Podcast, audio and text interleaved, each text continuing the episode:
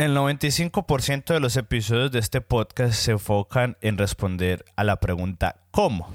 Cómo ser más productivos, cómo lograr más haciendo menos, cómo ser más productivos sin perder nuestra alma en el intento.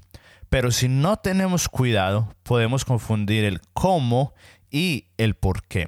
Podemos olvidarnos que la productividad es solo el método y no el fin. Es por eso que hoy vamos a tomar un tiempo para reenfocarnos en el por qué y voy a intentar convencerte de por qué no deberías de tener metas en tu vida. Así que empecemos. Bienvenidos a Productividad y Café, en donde juntos aprendemos a cómo ser productivos sin perder nuestra alma en el intento. Bienvenidos. Hola a todos y bienvenidos a Productividad y Café. Mi nombre es David Yepes y este podcast es para todos los que queremos aprender a cómo ser más productivos, pero sin perder nuestra alma en el intento, sin terminar más cansados de lo que probablemente ya estamos. Y si esta es su primera vez escuchándonos, qué bueno, bienvenidos. Y si usted ya nos ha escuchado por mucho tiempo, pues también qué bueno que esté aquí el día de hoy, bienvenidos. El día de hoy vamos a estar hablando de por qué no deberías de tener metas en tu vida. Sé que suena un poquito a clickbait, o sea, como que solo puse ese título para que escuchen el podcast, pero en realidad no es eso de lo que vamos a hablar, como de pronto muchas veces nos pasan en YouTube, pero no. En realidad es esto lo que yo pienso, que no deberíamos de ponernos metas en nuestra vida. Es una afirmación bastante grande, sobre todo teniendo en cuenta que estamos hablando de un podcast de productividad y de que incluso en el pasado yo he hablado de la importancia de las metas. Y por esta razón es que la respuesta no es blanco y negro. Digamos que es más bien como un gris clarito. Y es por eso que entonces en este episodio vamos a tomarnos el tiempo para desempacar, para descubrir qué es lo que quiero decir con que no deberíamos de tener metas en nuestra vida. Como decía al inicio, es muy fácil que usted y yo nos desenfoquemos del por qué hacemos las cosas y por lo general nos terminamos enfocando más en el cómo. Esto es algo sumamente común que pasa le pasa a todas las personas y en todos los caminares de las vidas.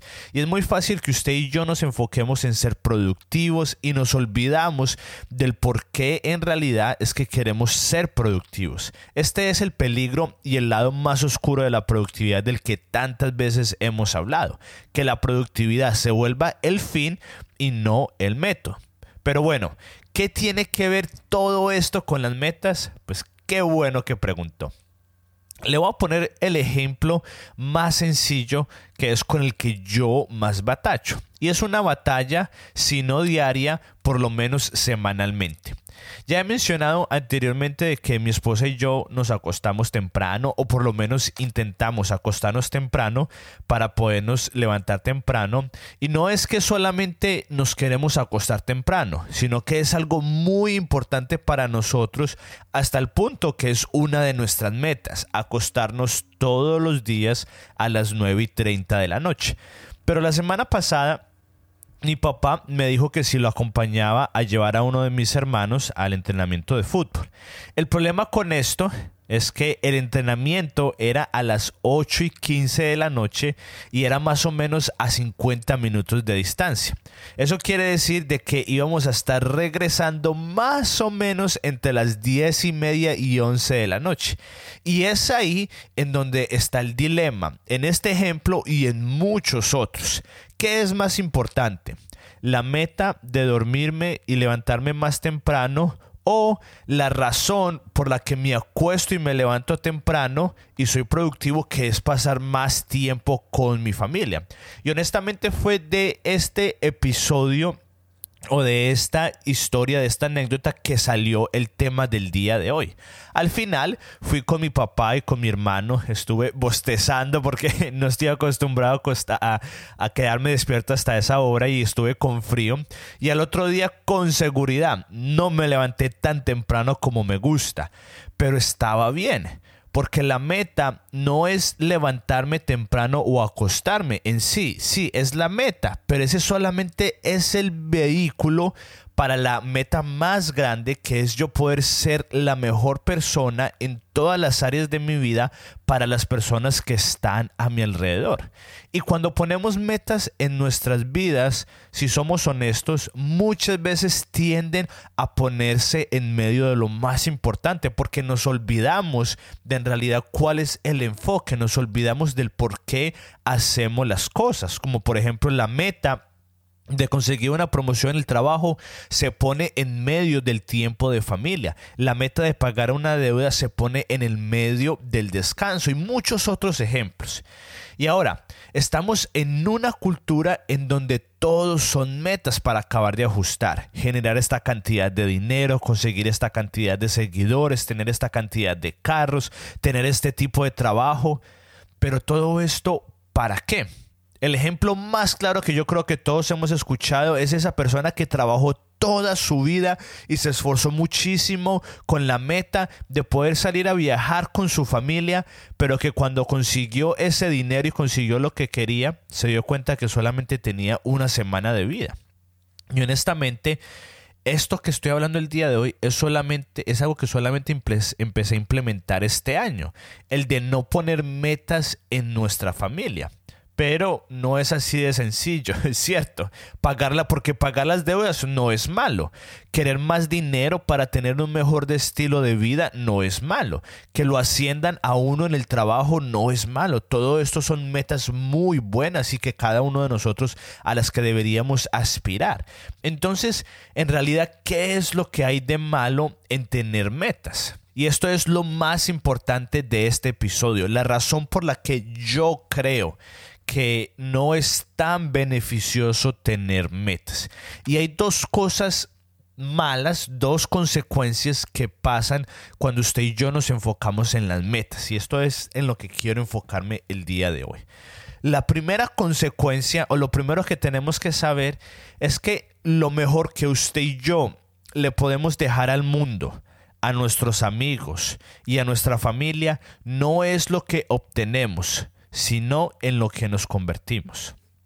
Lo repito, lo mejor que usted y yo le podemos dar al mundo, a nuestros amigos, a nuestra familia, no es lo que usted y yo conseguimos, sino que es en lo que usted y yo nos convertimos. ¿A qué me refiero con esto? Su familia no lo va a recordar a usted por todo el dinero que pudo conseguir, lo va a recordar porque usted fue generoso. Sus amigos no lo van a recordar por todos los regalos que usted les dio. Lo van a recordar a usted porque era una persona amorosa y un buen amigo o una buena amiga. Y ese es el problema de las metas, que se enfocan en lo que usted y yo hacemos y no en la persona que usted y yo nos convertimos. Se enfoca en números y no en personas. Al final de su vida, usted pudo haber logrado muchísimas metas. Dinero, puestos, seguidores, posesiones, lujos, pero la verdad es que lo mejor que usted le puede dejar a este planeta y a las personas a su alrededor y por lo que el mundo lo va a recordar a usted es por su amor, por su cariño, por su atención, por su amistad, por su tiempo brindado a los demás.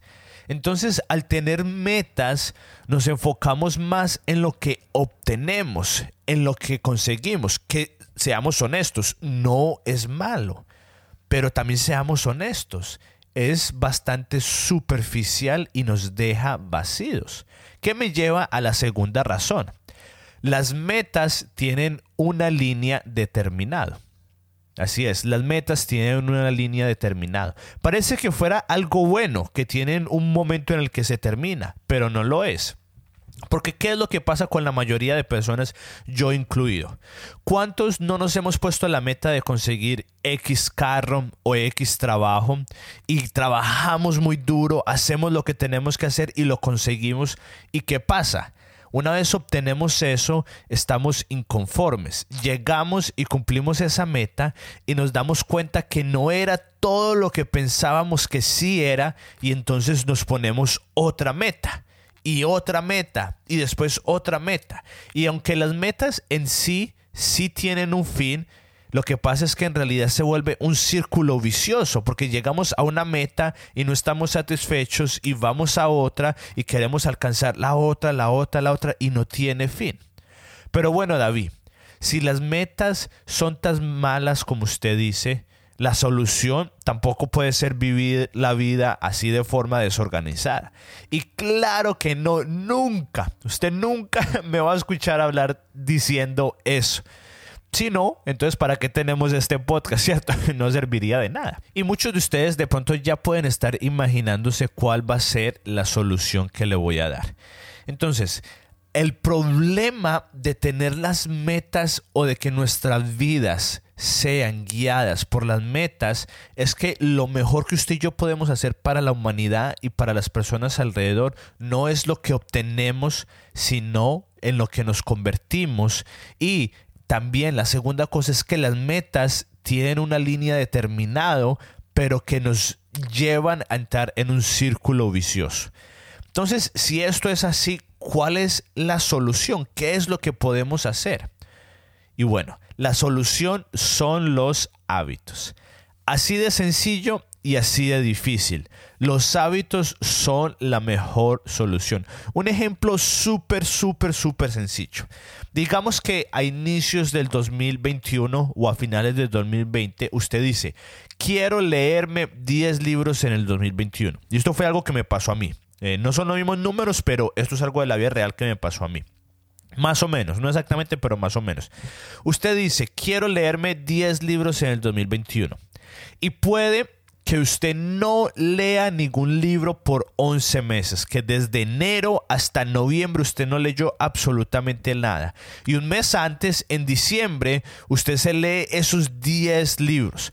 Pero la verdad es que usted no aprendió ni entendió absolutamente nada de lo que leyó y quedó tan cansado que usted ya no quiere volver a leer en el 2022. Ahora, ¿cuál es la parte, la contraparte? A diferencia que usted se pone el hábito de leer un libro al mes. Si usted se pone este hábito, al final del año usted se va a haber leído 12 libros. Y estos 12 libros, como fue solamente un libro al mes, usted lo pudo digerir, usted aprendió.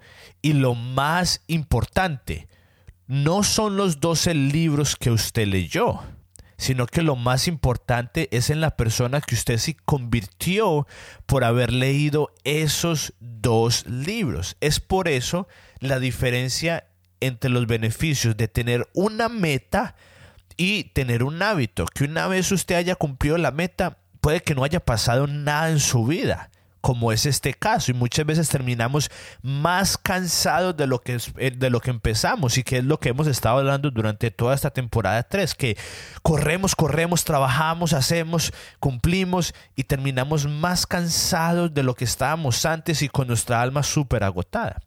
Pero cuando conseguimos un hábito, cuando establecemos un hábito en nuestra vida, es difícil, sí, pero lo disfrutamos y al final este hábito nos cambia a nosotros. Entonces mi invitación es la siguiente. Que se ponga metas, sí, pero que sus metas sean hábitos. Sí, que sus metas sean hábitos. Sí, busque una promoción, pero, ¿qué pasaría si su meta es tener el hábito de llegar 10 minutos antes de su hora de llegada e irse 10 minutos después de su hora de salida? De, creo que muy probablemente usted pudiera obtener la promoción. Sí, paguemos nuestras deudas, pero ¿qué tal si la meta se vuelve en tener un presupuesto en vez de pagar las deudas? Porque déjeme decirle algo, al final, si usted paga las deudas, pero no se convirtió en una persona que es una buena administradora o un buen administrador y usted no tiene un presupuesto, casi que 100% asegurado que usted va a volver a caer en esas deudas.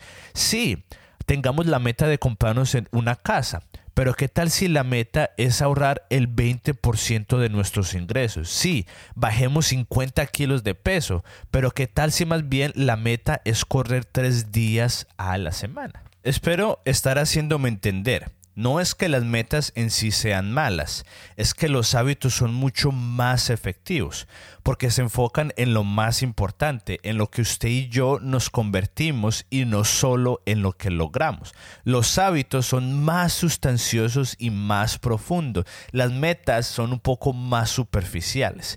Si como sociedad entendiéramos esto, no tendríamos tanta gente de la tercera edad en depresión, porque no dejaron una herencia o porque no tienen una casa o un carro, pero lo que no saben es que en realidad lo que nos han dejado sus historias, su amor, su legado, su generosidad es mucho más valioso. Nos han dejado a ellos mismos, que es mucho más importante, porque un legado es mucho más valioso que una herencia. Lo puede publicar, le doy permiso.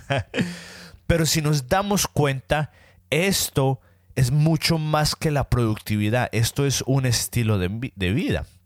Mi papá no se va a acordar a qué horas yo me acostaba y me levantaba todos los días, pero él sí se va a acordar de cuando lo acompañé tarde en la noche con mi hermano a ese entrenamiento.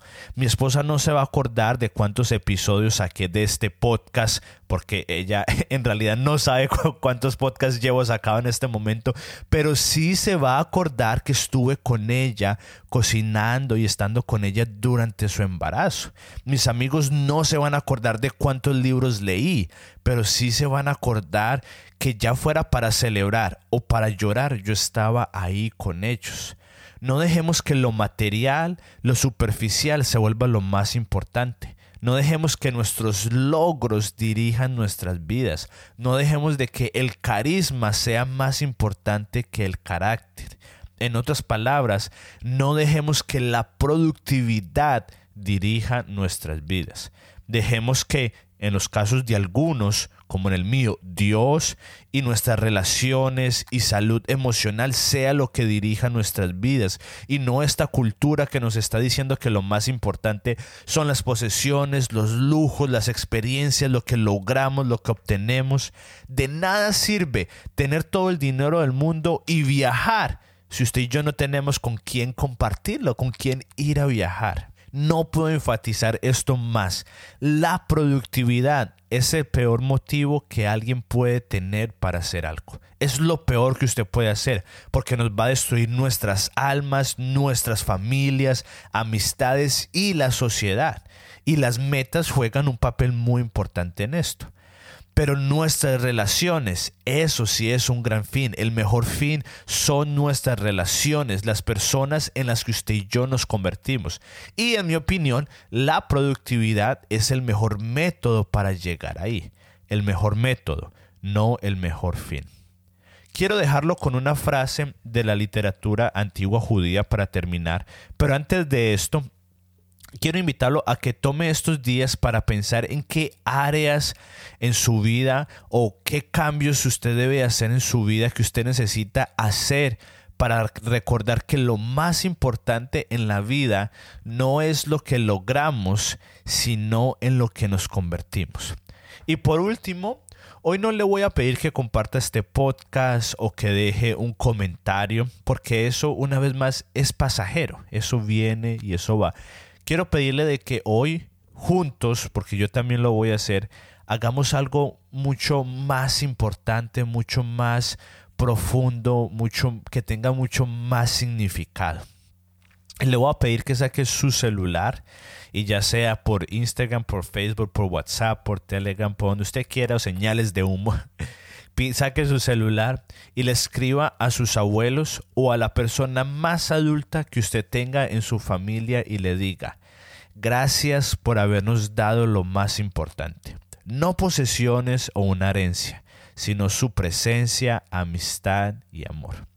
Lo reto y lo animo a que diga eso. No tiene que ser exactamente esto, pero pero algo que podamos empezar a tener un cambio en nuestras vidas y alrededor de las personas, en saber que lo más importante no es lo que usted y yo obtenemos, lo más importante no es ser productivos, lo más importante no son las, las posesiones o el trabajo, no. Todo esto son solamente vehículos para que usted pueda conseguir lo más importante, que usted y yo podamos ser conocidos, podamos ser conocidos, perdón, conocidos de forma interior, no alrededor del mundo, sino que una o dos personas en realidad conozcan quiénes somos y podamos estar seguros con ellos y podamos ser amados y podamos tener el tiempo para compartir con nuestra familia, con nuestros amigos, que podamos tener el tiempo para descansar, reír, compartir del sol, del mar, de la brisa, de las montañas, donde sea que usted viva. Y ahora sí, la frase de literatura, de, literatura antigua judía para terminar. Y esta frase fue escrita hace muchísimos años. O sea que esto con lo que usted y yo estamos batallando no es algo nuevo. Esta frase fue escrita alrededor del año 80 después de Cristo y fue escrito por una persona que se llama Mateo. Y la frase dice lo siguiente. ¿Y qué beneficio obtienes si ganas el mundo entero pero pierdes tu propia alma? ¿Hay algo que valga más que tu propia alma?